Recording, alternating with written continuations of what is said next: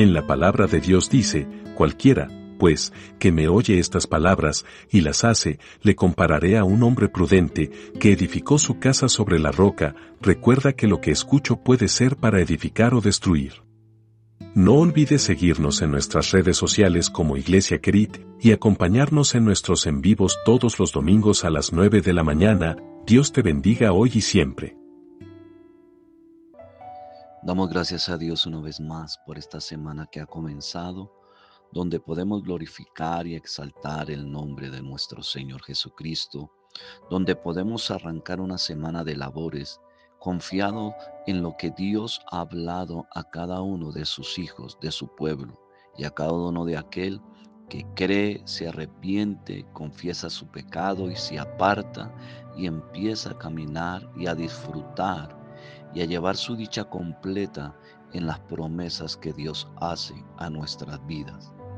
Hoy en el Salmo 119, 165 nos da una palabra preciosa nuestro Señor, el cual necesita cada uno de nuestros corazones. Dice de la siguiente forma el verso 165 del Salmo 119. Mucha paz tienen los que aman tu ley y no hay para ellos tropiezo.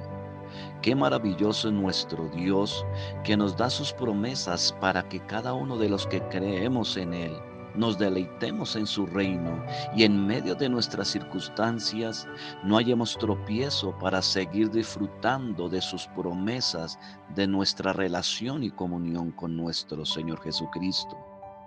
El Salmo 37.4 nos dice, deleítate a sí mismo en Jehová y Él concederá las peticiones de tu corazón. Cuando el salmista nos expresa, deleítate en Jehová, nos está diciendo que nos satisfagamos, que nos deleitemos en la palabra de Dios para que nuestra dicha sea completa. ¿Completa en qué? En las promesas de Dios para el hombre. ¿Para cuál hombre? Para el que cree y se arrepiente de sus pecados y, se aparta de ellos y deja la práctica de esos pecados. Cuando nosotros nos deleitamos en la voz de Dios, que es su palabra, es cuando amamos su ley, porque lo escuchamos, porque confiamos y condicionamos nuestra vida a su amor, a sus ordenanzas, y todo nuestro ser es dedicado a Él sin reservas ya que el amor de Dios es tan perfecto, el que tiernamente nos requiere o requiere de nosotros que lo obedezcamos por amor a Él.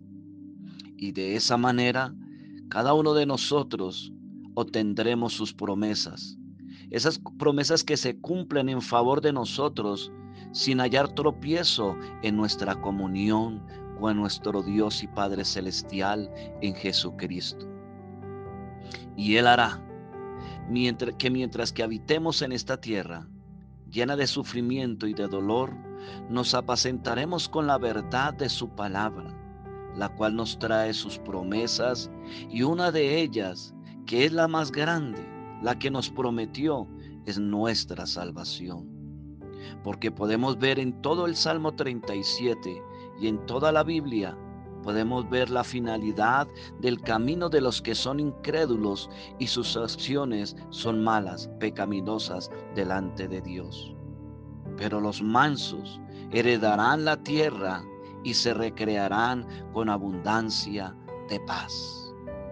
Y dice la Biblia, o sea, la voz de Dios, bienaventurados los pobres en espíritu, pues de ellos es el reino de los cielos.